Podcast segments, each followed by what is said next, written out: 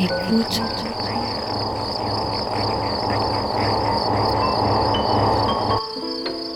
Ouvrir ses oreilles. Des bruits, du son, L'art de l'écoute. l'art de l'écoute, Tendez l'oreille.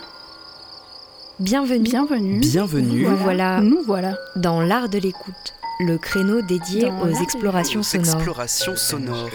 Le Soirée créneau à dédié aux explorations sonores. dans l'univers des sons. Une soirée à l'écoute as a way to des Des sons. sons. De l'entretien au documentaire de création, De l'improvisation collective aux expériences électroacoustiques. on sort les oreilles et on pratique. Et on pratique.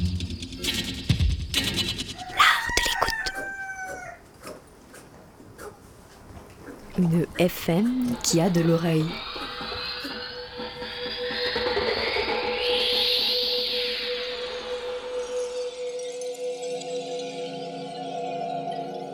Bienvenue dans l'art de l'écoute pour une émission séance d'écoute.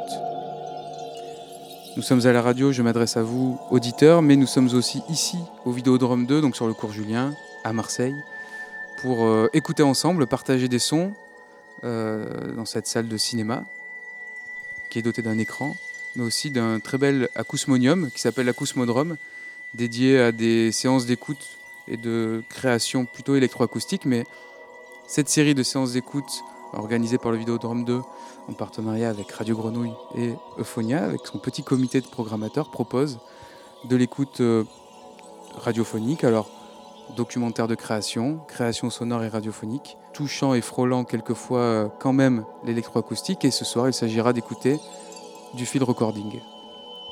Le field recording, c'est une pratique euh, assez large, avec des définitions et des frontières pas très claires. Et il y a des histoires, selon les pays, selon d'où on vient, de la pratique du field recording. Et aujourd'hui, on accueille Diane Barbet. Diane Barbet, tu es française, mais tu vis en Allemagne. Bonsoir. Bonsoir. Euh, oui, j'habite à Berlin depuis pas mal de temps maintenant, même si je suis française à la base. On prendra le temps de parler ensemble, d'échanger avec les auditeurs de, de ce soir sur ce que tu nous proposes euh, à l'écoute, là, dans les 40, 45 minutes euh, qui viennent. Euh, mais c'est une, une de tes pratiques est le field recording, justement. Tu vis en Allemagne. Est-ce que tu as constaté peut-être des variations, justement, dans cette définition, cette pratique du field recording? Entre les deux pays Je commence tout de suite par une question historique et presque d'ordre musicologique pour te mettre à l'aise. Euh, une question assez difficile dans le sens où beaucoup des gens que je connais euh, voyagent et enregistrent euh, un peu partout dans le monde. Et je ne sais pas si je pourrais répondre euh, clairement de différences culturelles entre la France et l'Allemagne.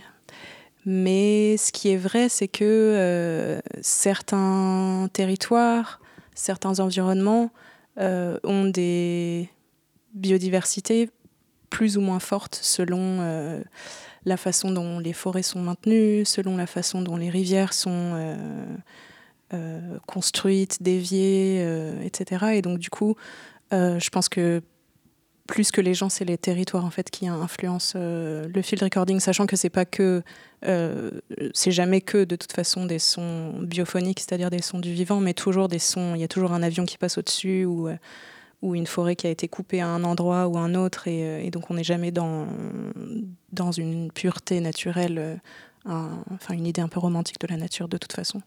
Mais voilà. Alors ce soir, on va écouter un travail qui est en cours d'édition, de publication, c'est ça, qui n'est pas encore euh, complètement publié, en tout cas à l'heure où on enregistre. Tu peux nous en dire le titre? Oui, alors c'est la première fois en fait que je le joue pour un public. Euh, donc on va voir ce que ça donne. Euh, L'album s'appelle The Schwarzwald Tapes et Schwarzwald c'est la forêt noire en fait. Cette forêt qui s'étend entre le Rhin, tout le long du Rhin, depuis la Suisse jusque dans la région de, de Cologne, disons, ou peut-être un peu moins haut, euh, voilà, qui est en face des Vosges. Donc c'est un peu le même, euh, la même géologie en tout cas que les Vosges. Donc c'est vraiment euh, là du fil recording, mais il y a aussi d'autres peut-être pratiques euh, dont tu nous parleras après qu'on va entendre, Oui. euh, des choses que tu euh, actives aussi. Euh, à travers le, le vent, les instruments à vent. Mais voilà, on va, on va déployer ça. Est-ce que tu as peut-être un dernier mot de présentation euh, avant de nous lancer dans l'écoute Peut-être euh, simplement que c'est un album en deux parties. Euh, une partie qui en effet est euh, uniquement enregistrée dehors et la deuxième partie par contre est uniquement enregistrée dedans. Euh, donc c'est du field recording partiellement, on va dire. Merci. À tout à l'heure. L'art de l'écoute. L'art de l'écoute. L'art de l'écoute Tendez l'oreille.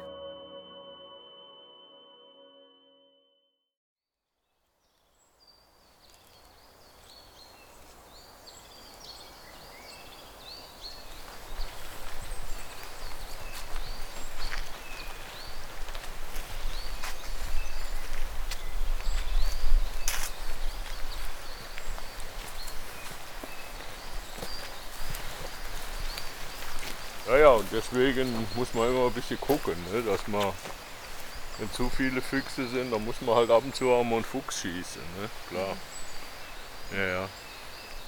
Das ist, viele behaupten halt, die Natur wird sich selbst regulieren.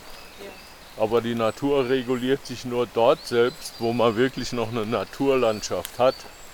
Aber wir haben keine Naturlandschaft mehr, wir haben eine reine Kulturlandschaft.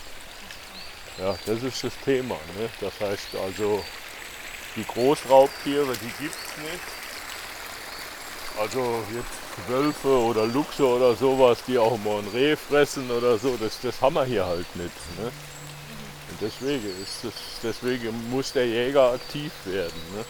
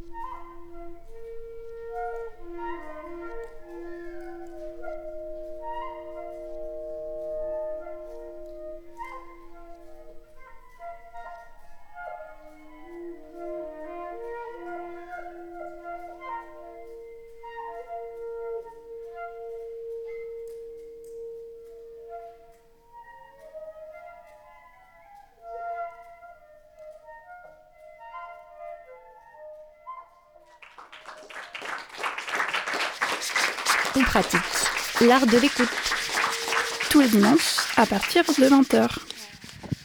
Alors, on a écouté la première partie des euh, Schwarzwaldtape, donc l'album de, la, l'album de la forêt noire. Je voulais juste vous donner un peu de contexte euh, pour savoir où est, la, où est la forêt noire. C'est un endroit intéressant en fait parce que c'est pile entre les bassins versants du Rhin et du Danube. En fait, on était vraiment juste à côté des sources du Danube, même si le Danube euh, court pendant enfin, vraiment une très très longue euh, euh, distance jusqu'à la mer Noire. J'y avais jamais été avant et euh, en imaginant la forêt noire, j'avais des, je pense des images des, contes de Grimm ou des, choses comme ça d'une forêt très très dense, un peu mystique, très féerique en tout cas, avec beaucoup de, de petits lutins qui se cachent derrière des ombres et sûrement des brigands et des et des fées, des choses comme ça. Et en fait, euh, je suis arrivée dans la, dans la forêt noire et a priori, ça paraît être une forêt très, euh, très en vie. Mais en fait, rapidement, je me suis rendu compte qu'il s'agissait de, de monocultures d'épicéas. euh, qui sont la forêt noire en fait n'existe plus vraiment depuis les années 1750 euh, quand ils ont commencé à, envoyer tout le bois c'était des, des grands chênes et des des hêtres euh, ils ont commencé à envoyer tout ce bois euh, sur le Rhin jusqu'à Amsterdam en fait. Et la ville d'Amsterdam par exemple est construite avec le bois de la forêt noire entre autres. Et depuis euh, c'est une forêt qui est très très gérée très très exploitée avec ce qu'ils appellent les coupes partielles. Donc ils vont pas vont pas désinguer toute une carrière mais juste certains arbres de temps en temps et tout est planté de manière très très linéaire. Et donc bien sûr ça ça a plusieurs effets différents pour euh, les musiciens, ça a un effet chouette parce que les arbres très, alignés, ça fait une, une réverbe intéressante. Euh, mais ça veut aussi dire qu'il n'y a pas de buissons, il n'y a pas de, diversité euh, en termes d'habitat. Et donc, du coup, en termes de field recording, ça a été un, peu un choc d'y aller là-bas. J'étais invitée par un, petit centre d'art dans un village, qui- s'appelle Saint-Georgen, Saint-Georges, de découvrir en fait qu'on entendait beaucoup plus les autoroutes que... euh, que quelques oiseaux dans la forêt, même si euh, on en a entendu pas mal dans le- dans l'album. Et donc, euh, je, me suis de- je me suis demandé comment, comment faire face un peu à ce deuil d'une certaine façon, faire face à ce, à ce manque ou à cette absence. Et, et comme j'étais dans la résidence avec un saxophoniste, on s'est mis à aller dans la...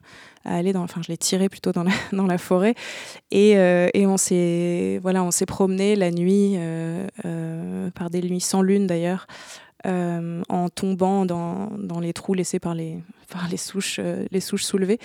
Mais voilà, c'est un peu comme ça que l'album, l'album est venu en fait d'un, d'un manque d'une certaine façon ou d'un, d'une absence. Euh, et même si bien sûr qu'avec des, flûtes et des saxophones, on va pas euh, remplir, euh, remplir les, niches acoustiques, en tout cas laissées par ces animaux, il y avait une, démarche de, de pallier à tout ça.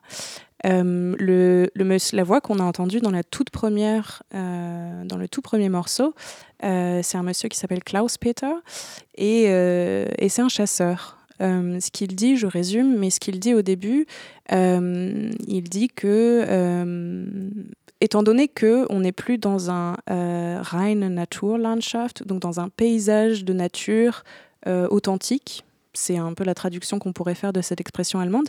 Il dit on n'est plus dans un paysage naturel, on est dans un Kulturlandschaft, dans un paysage culturel, cultivé. Et donc, euh, il dit il n'y a plus de prédateurs, il n'y a plus de loups, il n'y a plus de lynx et il n'y a presque plus de renards non plus.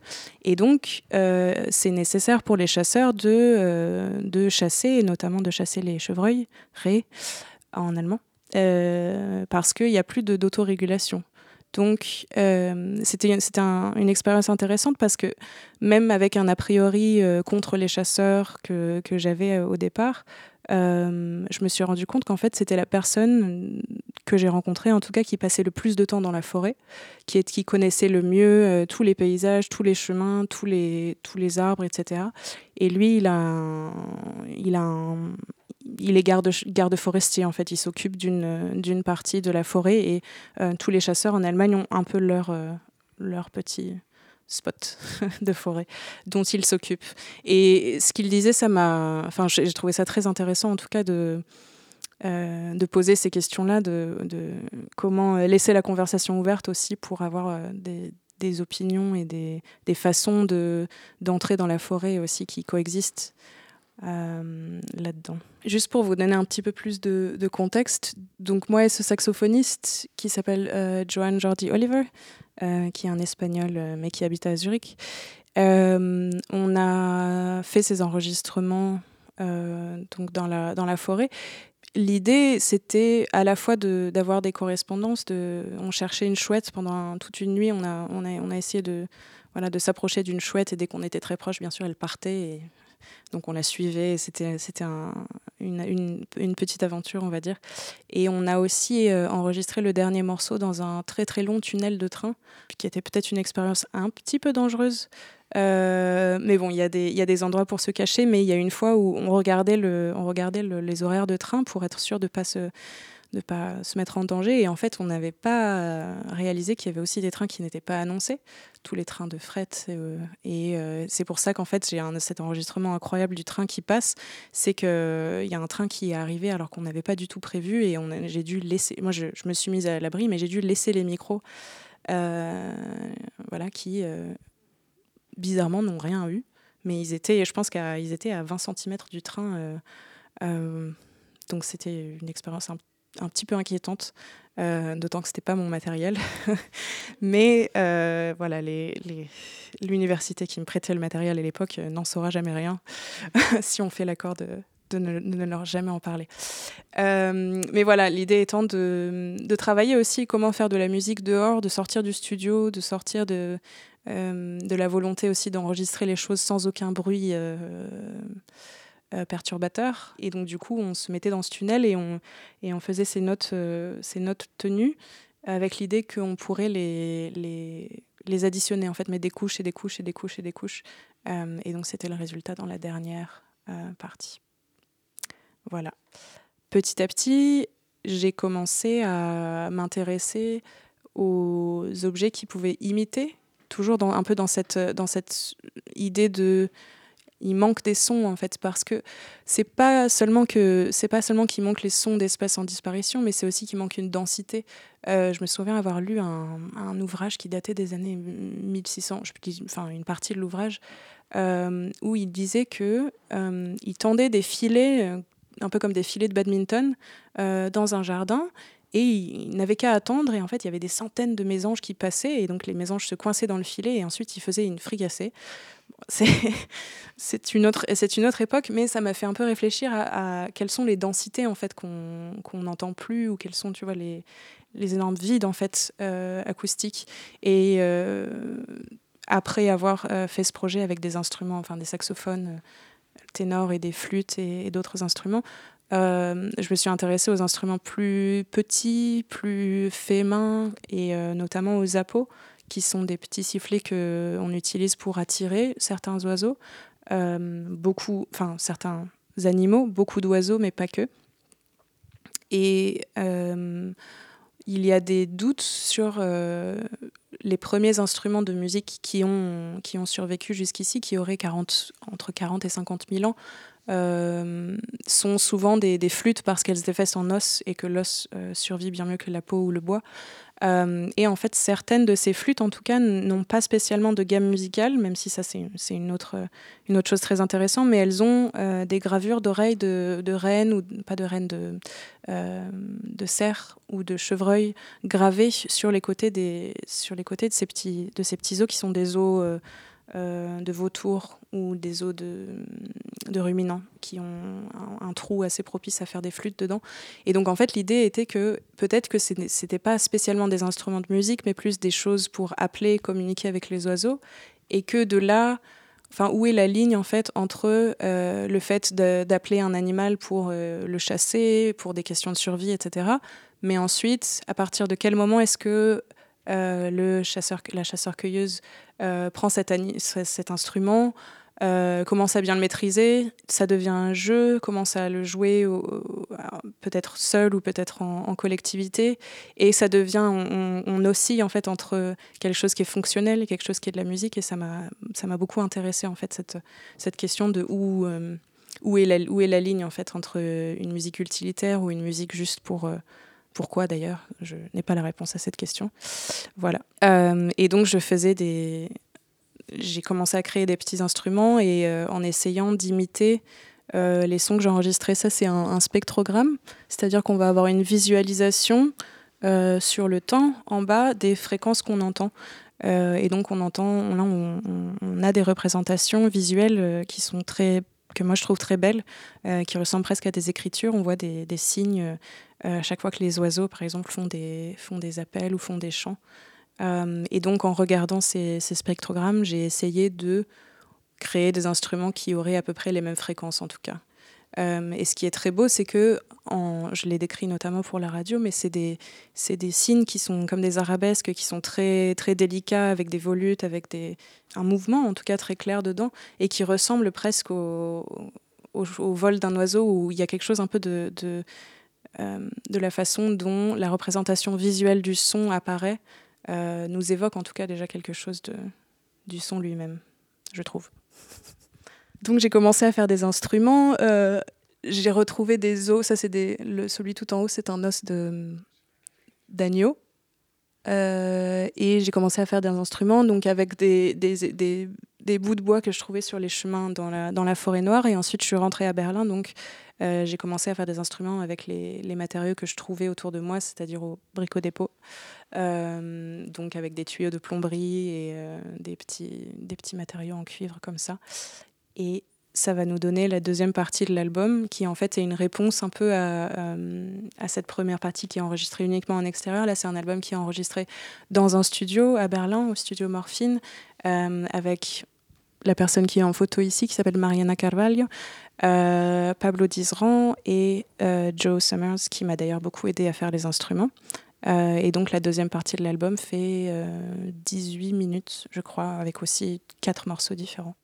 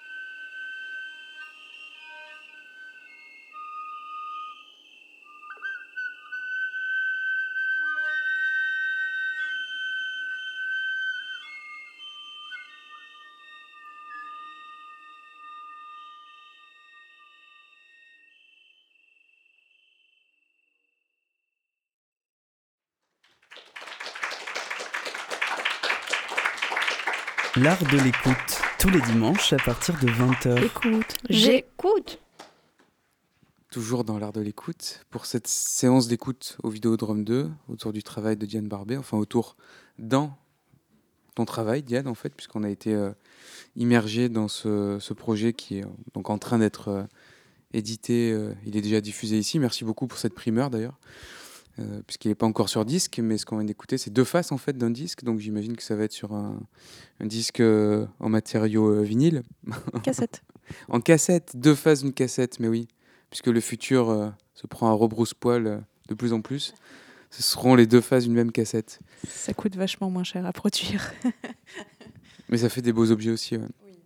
Alors je tiens à signaler que nous avons eu l'écoute attentive d'un chien dans la salle, ce qui n'est pas euh, hors sujet du tout.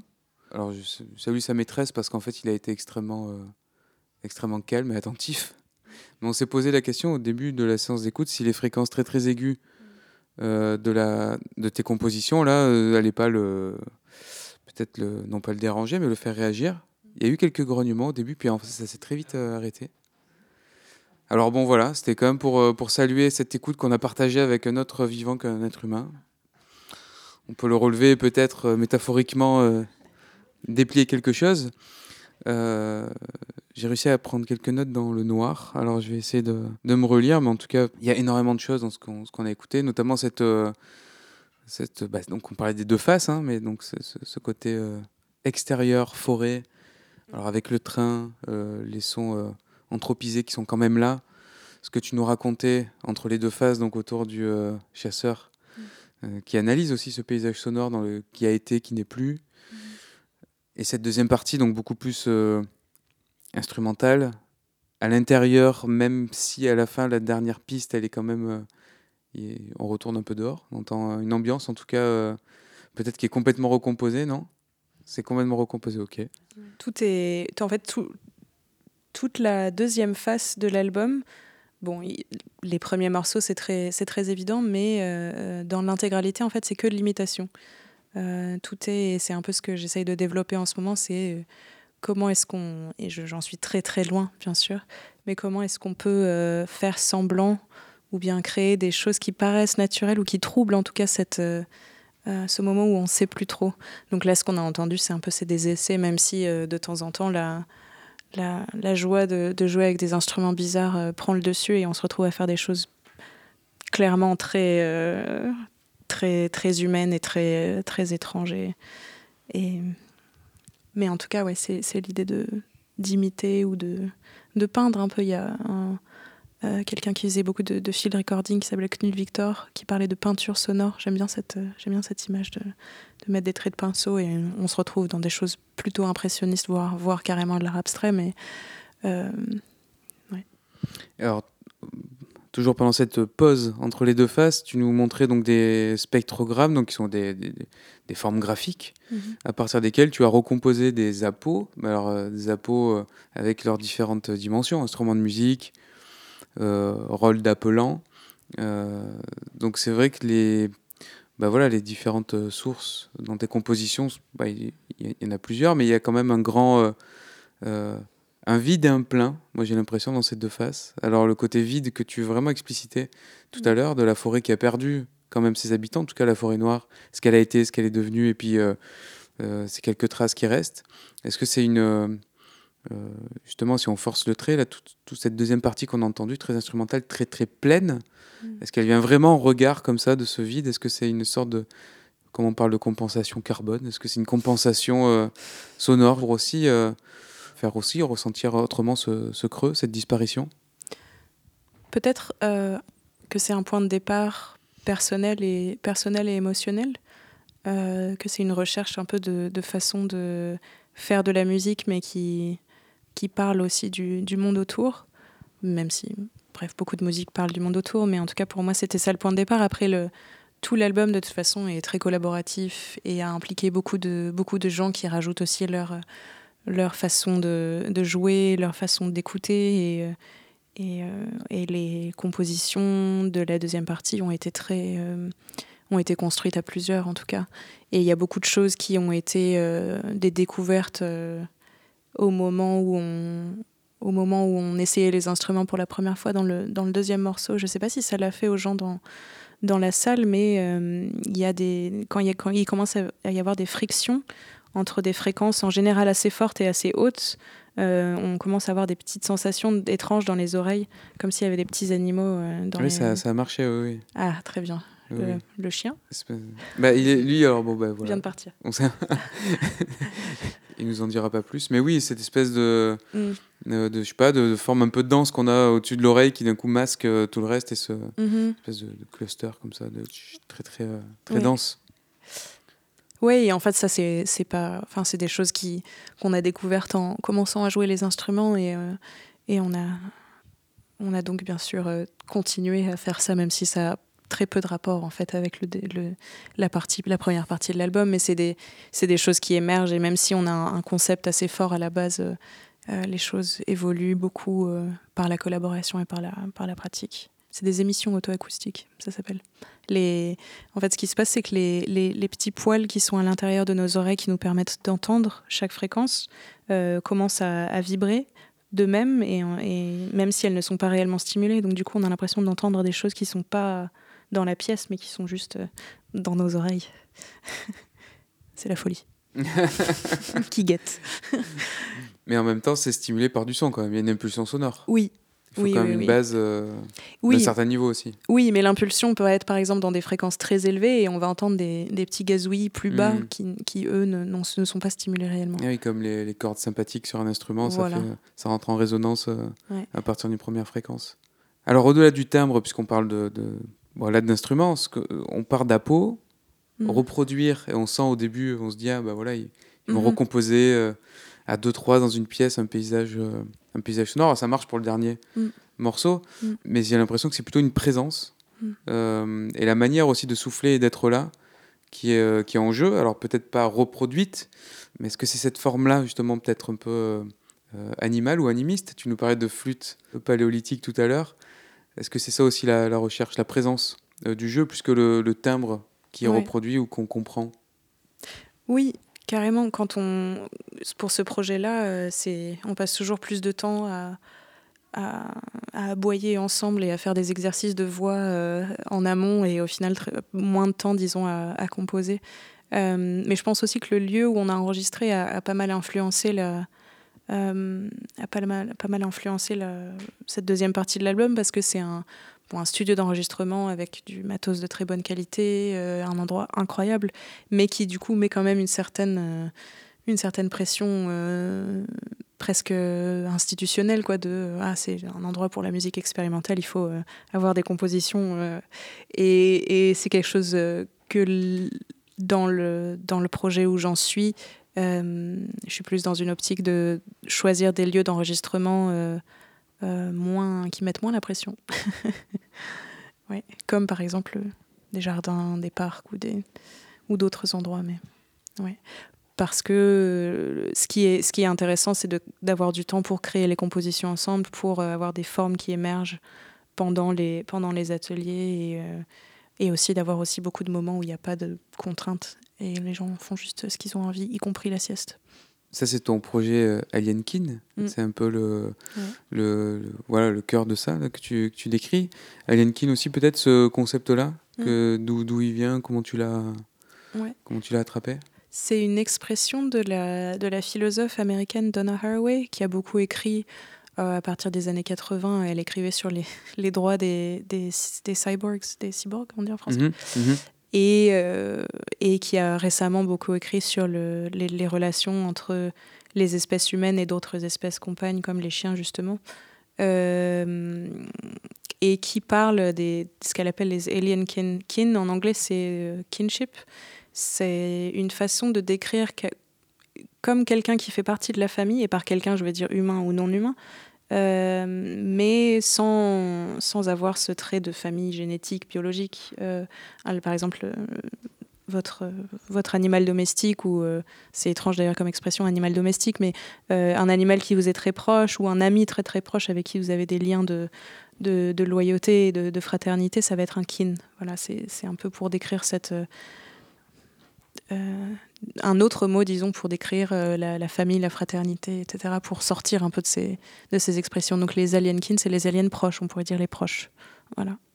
Et donc c'est aussi euh, de se demander qu'est-ce que ça fait d'imaginer être un oiseau, euh, ne serait-ce qu'une heure dans un parc ou deux heures dans un parc, mais qu'est-ce que ça veut dire réellement d'avoir un corps plus léger ou d'avoir euh, une perception du temps complètement rapide, beaucoup plus rapide, ou d'avoir d'autres préoccupations aussi, de, se nourrir de verre, qu'est-ce que ça fait et, même si ce sont des petits ateliers et des choses temporaires, mais il y a un, déplacement de la perception ou un déplacement de qui m'intéresse beaucoup. Rien que de, de penser à se nourrir sans supermarché ou des choses comme ça, c'est euh, ça déroute beaucoup. Et c'est ça que j'aime bien dans le projet. Parce qu'il n'est pas que sonore, du coup, ce projet, parce que là, c'est quand même ton entrée, c'est la, la mm. musique euh, faite ensemble, encore mm. construire aussi les instruments d'ailleurs. C'est mm. aussi une donnée de. Enfin, de, de, de on parlait d'apo, on a entendu la des apos, mais donc la construction d'instruments aussi, c'est. Je sais pas, une sorte d'autosuffisance euh, artistique aussi qui est recherché. Là, tu parlais de mm. se, nourrir en supermarché, peut-être on peut faire un parallèle aussi. Mais un peu, un peu, oui. Parce qu'il y a, euh, quand on cherche des instruments de musique, il y a quand même euh, beaucoup de choses qui sont très standardisées, ou très chères, ou très compliquées. Euh, essayer de faire un saxophone à la main, mais c'est. je pense qu'il faudrait 15 ans pour y arriver, tellement c'est complexe. Et, et, ce sont des instruments magnifiques, mais il y a aussi quelque chose de très, de très joyeux dans le, dans le, le fait de savoir juste l'angle qu'il faut pour couper une paille et en la transformer en petite clarinette des champs ou des choses comme ça qui sont, qui sont assez euh, euh, simples, mais il faut que quelqu'un vous montre le coup de main. Et donc, c'est quelque chose qui passe par la tradition orale, et donc, c'est des choses que, qui passent par le relationnel, et donc, on se fait des amis dans les champs comme ça, à couper des clarinettes ensemble. Enfin, il y a quelque chose de très. Euh, pour moi, c'est tout ça, c'est des excuses pour passer mon temps dans les champs, en fait. le field recording aussi, c'est juste des, des, des manières sérieuses d'être dehors. Et puis à un moment donné, il faut venir dans un studio enregistrer. Voilà. Donc heureusement, parce que comme ça, on a pu écouter ce que, ce que ça donne. Un lieu sans pression, euh, c'est l'atelier studio de Phonia où tu es en résidence euh, actuellement, mais tu vas proposer ce genre justement de, de jeu collectif. Tu es en train de construire euh, quelques instruments là à l'extérieur du studio pour pas mettre de la poussière sur le. La moquette, c'est une dépression du lieu, ça par contre. Et ce sont des, des, cannes aussi que tu as accueillies. On a participé à un workshop mm. ensemble où, où il s'agissait justement de se réapproprier la canne de Provence, donc le roseau. Et il y avait une musicologue, chercheuse, Lola Soulier, qui avait proposé donc aussi, euh, juste la semaine d'avant, dans le Var, de se réapproprier le, le, geste, ou moins la connaissance de fabriquer euh, euh, des hanches, dans le geste technique, mais aussi le choix du végétal quand il est sur pied, puisque là tu parlais de, de, relations avec des animaux, on mm. parlait du chien qui était dans la salle aujourd'hui. Est-ce que ça, ça, peut fonctionner aussi avec, un, avec le végétal de mm. Peut-être communiquer aussi? Mm avec, euh, avec un végétal. En tout cas, il y a forcément une relation très intime quand on a mm. une hanche dans la bouche, quand on souffle dans une flûte harmonique. D'ailleurs, peut-être tu peux en rappeler le principe. Les, les, flûtes harmoniques, elles sont très très simples. Un tuyau ouvert à un bout et de l'autre côté, c'est fermé. Il y a une petite subtilité pour, euh, pour envoyer l'air dans un biseau qui est coupé comme sur une flûte à bec. Mais la flûte harmonique, elle n'a pas de, de, trou pour les, pour les doigtés. Euh, c'est simplement en, en, variant la pression de l'air qu'on met dans la flûte qu'elle va, euh, qu'elle va résonner avec toutes les, toutes les notes de la, gamme, de la gamme harmonique, qui sont juste euh, des choses qui nous paraissent très familières, mais qu'en fait euh, sont assez peu utilisées, en tout cas dans, la, dans les instruments classiques. C'est pas la gamme, la gamme harmonique qui est utilisée pour des raisons de transposition entre les instruments. Donc c'est plutôt pour l'improvisation. Par contre, là, c'est on peut l'utiliser sans problème, mais bon, mm. c'est quand on va poser sur le papier mm. peut-être une composition où là ça va être compliqué de la, la reproduire. Oui, oui, oui, c'est pas, c'est euh, la question de la question des, des instruments standardisés, c'est euh, c'est un peu aussi une des, une des une des questions du projet parce que moi ce que je me demande c'est si on met tout un tas d'instruments complètement désaccordés ensemble et qu'on les fait jouer ensemble avec peut-être des une bonne pratique de euh, savoir s'écouter, savoir s'appeler, se répondre, euh, savoir développer des, conversations ou des synchronisations ou des, patterns rythmiques. Est-ce que ça va sonner mal? Moi, j'ai l'impression que non, en fait. On est...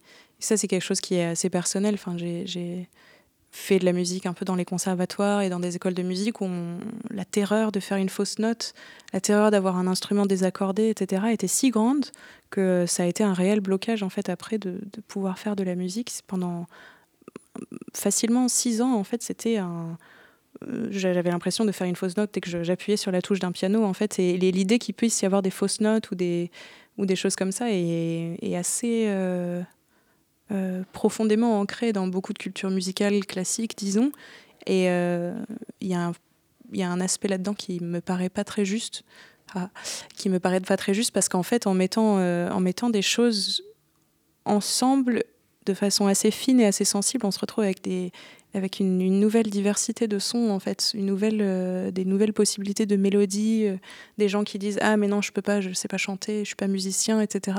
Qui du coup sont carrément musiciens.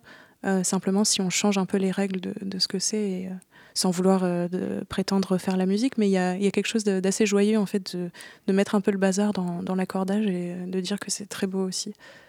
Il y a un micro si vous voulez poser une question euh, après ce moment d'écoute. Alors il y a beaucoup de choses que tu nous as dit aussi entre les deux faces et que tu nous dis maintenant, mais on peut revenir aussi sur des, euh, des moments, euh, une impression. Tu disais au début qu'il y avait un peu un fantasme du field recording euh, parfait, 100% naturel, parce qu'il y avait plein de bruits parasites euh, humains, que ce soit les avions, les autoroutes. euh, et, euh, et que justement, dans, cette forêt noire, qui était un, un- plus un milieu, un milieu 100% naturel mais cultivé, je me suis dit qu'il y avait sûrement plein de bruits parasites autour. Et dans l'écoute de la première phase, il y a, y a le train, il y a la voix de, du chasseur, mais finalement, on entend. Enfin, j'ai pas eu l'impression d'entendre les bruits parasites. Alors, je sais pas si tu les as dissimulés ou si euh, tu as joué avec. Euh, moi, je les, moi, je les entendais. Non, c'est qu'ils sont très constants. En fait, c'est qu'on a toujours le bruit blanc d'une autoroute derrière, euh, qui en fait euh, fait rager quoi, quand, quand, on, réécoute, parce qu'on pense qu'on a des, des mauvais micros, des choses comme ça, mais en fait, c'est simplement qu'il y a une autoroute et, elle était assez lointaine. Donc, on n'a pas le détail des voitures qui passent, mais, mais c'était bien là. Et il y a aussi tous mes sons à moi. En tout cas, au début de l'album. C'est vrai qu'après, c'est plus travaillé, mais en- au début de l'album, euh, euh, j'ai longtemps considéré ah, est-ce que j'enlève les, les frottements de mon manteau, euh, euh, les moments où je dis Hum dans, la, conversation et ce genre de choses, parce que souvent dans le field recording, la personne qui enregistre a tendance à disparaître complètement, alors qu'en fait, euh, beaucoup de gens à qui j'ai parlé font des annonces, même dans leur micro, disent oui, alors il est 6h50 du matin, j'ai ce type de micro-là, je suis dans tel environnement pour, pour leurs archives. Euh, et en fait, c'est des, des, des petits moments que, qui- que j'aime beaucoup, en tout cas. Ça, il y a un moment sur le hors-champ dans euh, l'album précédent, euh, Conference of Critters, c'est ça Mhm. Où il y a, dans, la, je crois, le premier, la première piste, je sais pas si c'est toi, mais il y a une conversation mise en scène, enfin mise en scène, en tout cas au milieu, d'un coup, il y a, y a un dialogue qui jaillit, en anglais, je crois. Donc c'est vrai que c'est, il n'est pas reproduit après ailleurs, quoi. C'est vraiment un peu comme là le début de ce, avec ce paysan, euh, Mm. ce chasseur Mhm. euh, allemand qu'on entend. Mm.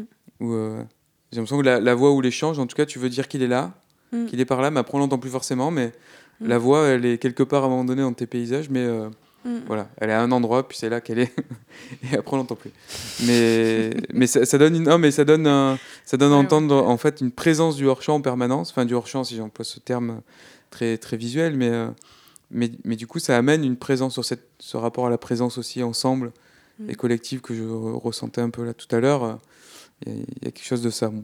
Il y a autre chose aussi, alors il y a le côté meute euh, qui me. euh, meute, pas forcément de loup, mais à un moment donné, je sais pas si on entend des loups d'ailleurs, c'est des loups qu'on on entend une, dans la première partie une sorte de meute animale, enfin en tout cas beaucoup d'animaux en même temps. Alors je me suis demandé si en vous, en faisant des sons, c'était comme la repasse en fait, les animaux vous répondaient. Est-ce que Mm. simultanément vous avez eu ce genre de, de, de- d'effet-là euh, ou pas Est-ce que c'était recherché ou pas Et, et, et est-ce qu'il n'y a pas ça aussi qui est un peu en jeu dans ce moment collectif de jeu que tu cherches où on joue ensemble Mm.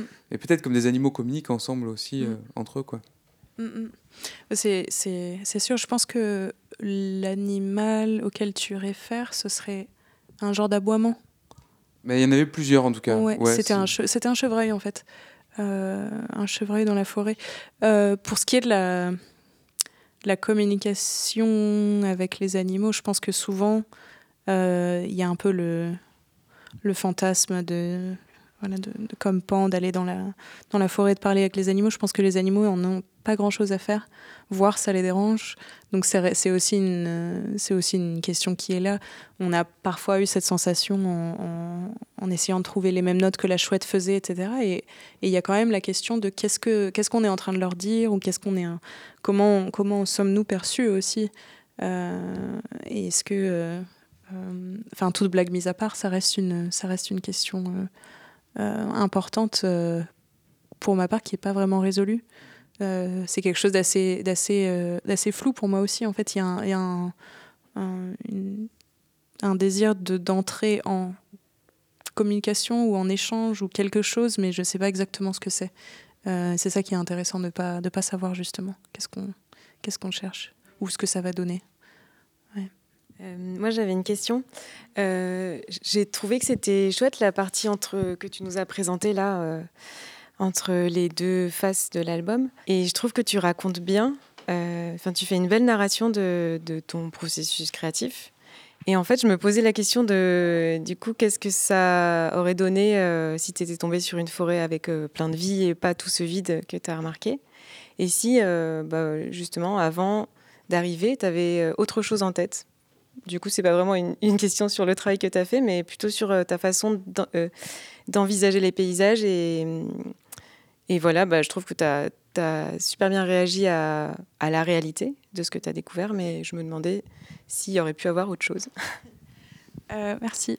Je sais pas trop comment répondre dans le sens où, dans le sens où peut-être que peut-être que c'est une imagination personnelle, mais j'ai toujours l'impression de de, de, voir, enfin de sentir des absences ou de voir des, de voir des endroits où on pourrait faire quelque chose sans que ça, ou en tout cas c'est mon impression, mais sans que ça, sans que ça dérange ou, euh, ou en, quelque chose qui permette de, tisser en fait des, liens ou de, fermer un peu des, trous comme ça qui seraient ouverts dans un maillage. C'est, une façon un peu étrange de répondre, mais c'est aussi comme ça que j'ai recommencé à faire de la musique en fait. Euh, je mentionnais tout à l'heure que j'avais arrêté pendant très longtemps et que j'étais complètement euh, euh, traumatisée du, conservatoire et que je pouvais pas toucher un piano. Et en fait, même si j'avais très envie de faire de la musique, je ne savais pas comment. Et c'est en allant enregistrer et en allant faire du, field recording avec un, une association qui est basée à Arles d'ailleurs, qui est très chouette, qui s'appelle Phonurgia. Euh, c'est grâce à eux que je suis aujourd'hui en résidence d'ailleurs, merci Phonurgia. Ils organisent euh, des ateliers de field recording, euh, de radiophonie, d'une semaine en général avec différents intervenants. Et j'avais fait un atelier et c'est seulement en rentrant chez moi, en, remettant les... Enfin déjà, les, ateliers étaient incroyables simplement pour le fait de passer au lever du jour dans le parc de la Camargue plusieurs heures simplement à écouter. Et c'est très, très, très paisible et très méditatif et un grand exercice de patience euh, sur le moustique aussi. Euh, car il ne faut pas bouger, sinon on entendra le clac. euh, mais surtout en rentrant et en, et en commençant à, à, réécouter ces enregistrements-là, je me disais, ah là, on pourrait faire une résonance ou, euh, ou euh, répondre à, ce son-là ou euh, rajouter une touche de couleur par ici et par là. Et, et sans le, grand vide de, la page blanche musicale et le, tu vois, le, besoin de, faire des grandes mélodies, etc. Euh, ça me paraissait beaucoup plus aimable ou aimant ou accueillant en tout cas comme, comme milieu sonore. Donc je ne sais pas si, clairement en fait, si ça avait été un autre environnement acoustique, ça aurait été complètement différent. Par exemple, l'album que j'ai fait avant, qui était en Thaïlande, c'était tellement dense, tellement, tellement épais que y avait, j'ai pas du tout joué de musique, sauf une fois, euh, mais j'ai pas du tout joué de musique à l'extérieur parce que c'est c'est tellement intense la sonorité de la, de la jungle. C'était au sud de la Thaïlande, près de la frontière avec la Malaisie, la Malaisie et l'environnement acoustique est tellement épais qu'on a l'impression que l'air euh, vibre, quoi, que l'air est saturé de, de son et il n'y a clairement pas besoin de rajouter quoi que ce soit. Ou en tout cas, c'était pas la sensation que j'avais moi, en tant que visiteur aussi. Moi, ce n'est pas une question, c'était par rapport à ce que tu disais tout à l'heure sur euh, les oiseaux, si, comment ils nous écoutent, nous, etc. J'ai lu un livre de Namblar il n'y a pas longtemps où il parle des oiseaux qui imitent l'homme ou les machines, quoi. Et, puis des oiseaux aussi qui, euh, en fonction des habitats qu'ils traversent, euh, ils, imitent plusieurs animaux qu'ils ont rencontrés. Donc en fait, leur chant devient un patchwork de, de leur voyage, quoi. Et, et donc, ils s'intéressent à nous s'ils nous imitent, non? Oui, oui, il y avait, il y avait euh, quand il y a eu les grands feux en Australie, il y avait, je pense que c'est les oiseaux lyres, je crois que c'est lyre en français, euh, lyrebird, euh, qui imitent les sons de tronçonneuse et de, ils arrivent à imiter le, même aussi le son d'un appareil photo qui se déclenche. Et il y avait eu notamment quand dans les grands feux en Australie, euh, la- des magpies, des pies, des genres de pies qui imitaient le son des, sirènes des, camions pompiers qui arrivaient en fait dans la forêt. Donc du coup, il y avait un, espèce de miroir euh, hyper étrange euh, là-dedans. Et j'ai même justement pendant un de ces, ateliers avec Phonurgia, euh, un ornithologue qui s'appelle Bernard Faure, qui est très chouette et qui a passé sa vie à écouter les oiseaux, me disait qu'il a chez lui certains oiseaux qui, bien sûr, qui reviennent tous les ans. Et je me souviens plus de quel oiseau en particulier, mais euh, il disait que c'était euh, un peu en sortant de chez lui, il y avait un chemin. Et euh, comme il, enregistrait tout le temps ces oiseaux, il était assez au courant des, des vocalisations qu'il faisait. Et il s'est rendu compte, en fait, qu'il y avait un son qu'il faisait avant qu'il pose ses micros, quand il arrivait sur le chemin, et qu'il n'avait jamais réussi à enregistrer. Et en fait, petit à petit, il s'est rendu compte que c'était son nom. Parce que ces oiseaux-là faisaient cet appel, faisaient juste le, ce son-là, juste quand lui, il arrivait. Avec d'autres gens, non. Et donc, c'était son nom. Donné par le donné par l'oiseau. Je ne sais plus quel oiseau c'était, peut-être un merle ou quelque chose d'assez d'assez commun comme ça. Et donc, il avait un nom euh, pour ce merle. On se quitte sur ça. Merci beaucoup, Diane Barbet, pour ce- cette traversée de ton travail. Je te laisse euh, redire le titre juste de ce qu'on vient d'écouter de l'album, donc qui va bientôt sortir. C'est C'est euh, The Schwarzwald Tapes et ça va sortir en novembre avec euh, un label qui s'appelle First Terrace. Merci beaucoup. Merci à tous et toutes pour votre écoute. Merci Jack à la technique du, du Vidéodrome, la régie, la salle de projection du Vidéodrome 2. Euh, merci à Julien Chenel aussi euh, pour l'accueil. Merci au comité de programmation de ces séances d'écoute. Emmanuel Vigier, Chloé Despax, Isotata Stever qui est aussi euh, pas très très loin. On se retrouve bientôt pour d'autres séances d'écoute euh, ici. Merci encore Diane de ta présence Merci. et d'avoir fait partager ton écoute.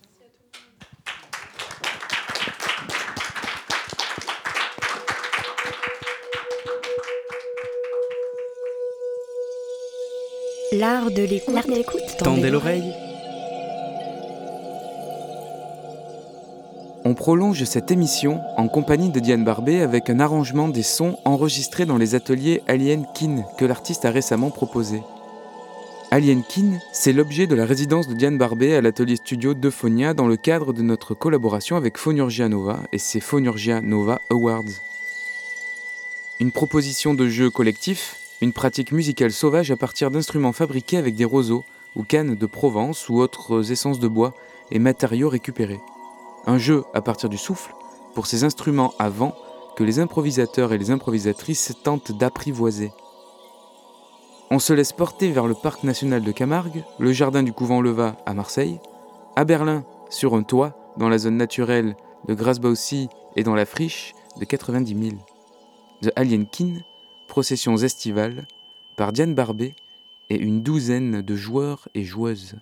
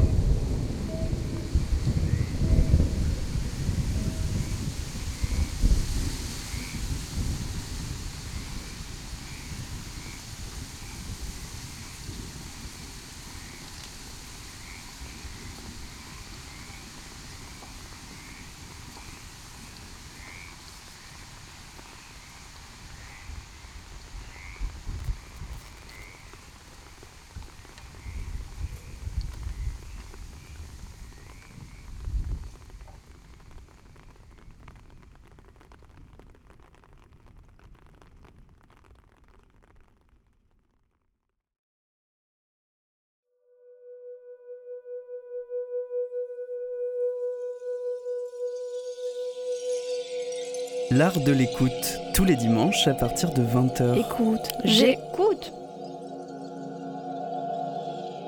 C'était The Alien Kin, processions estivales par Diane Barbet et une douzaine de joueurs et joueuses et leurs instruments fabriqués.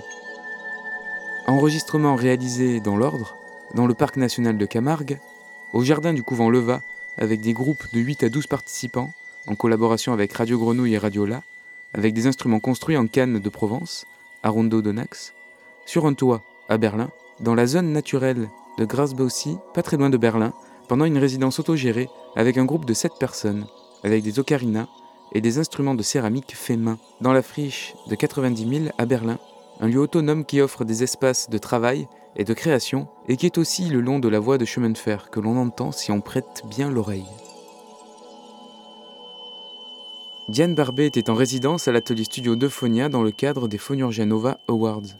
Vous pouvez vous procurer The Avian Kin, pièce diffusée en avant-première lors de la séance d'écoute proposée à Diane Barbet au Vidéodrome 2, diffusée dans la première partie de cette émission, en format cassette sur le label First Terrace Records. Toutes les émissions de l'art de l'écoute sont sur le site de Radio Grenouille et les plateformes de diffusion en ligne. Merci d'avoir partagé ce moment en notre compagnie. À bientôt.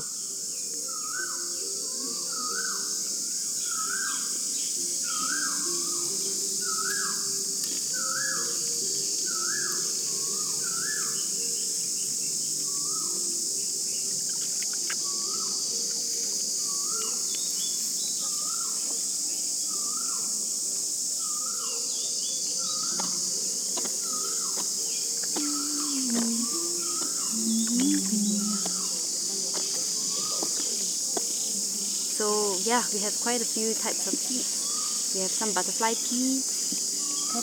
We have chili. and we also have flowers. We have sunflower seeds.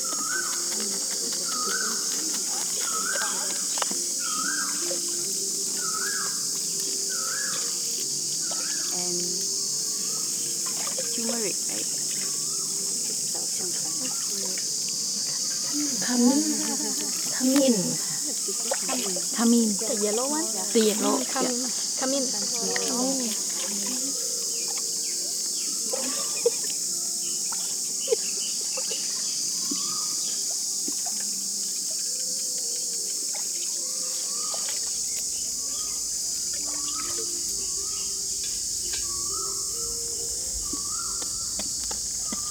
And then we have cosmos, which is a flower. this. I think it a rhythm.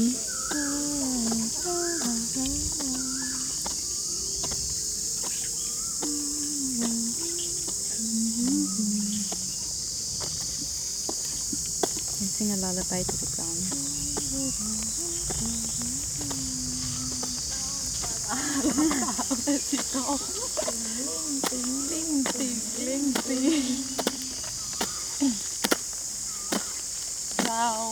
นอนไหวกินกล้วยแล่ไปหวยหาสอนปลาซิวเก็บผักซิวมาใส่แกงเห็ดไม่ใส่เม็ดเอาป่าคอใหญ่ องไห้แมวพงสิจบตาเจ้านอนสามแล้วพงจบเจ้านอนคำแมวพงจบก่อน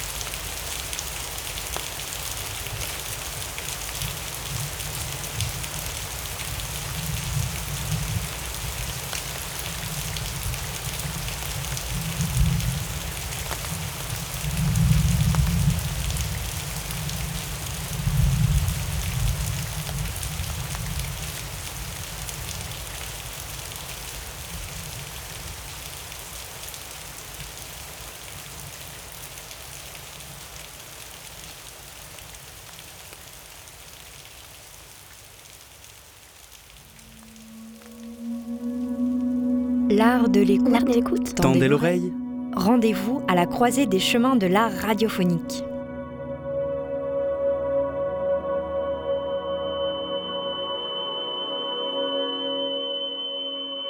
L'art de l'écoute, tous les dimanches, à partir de 20h.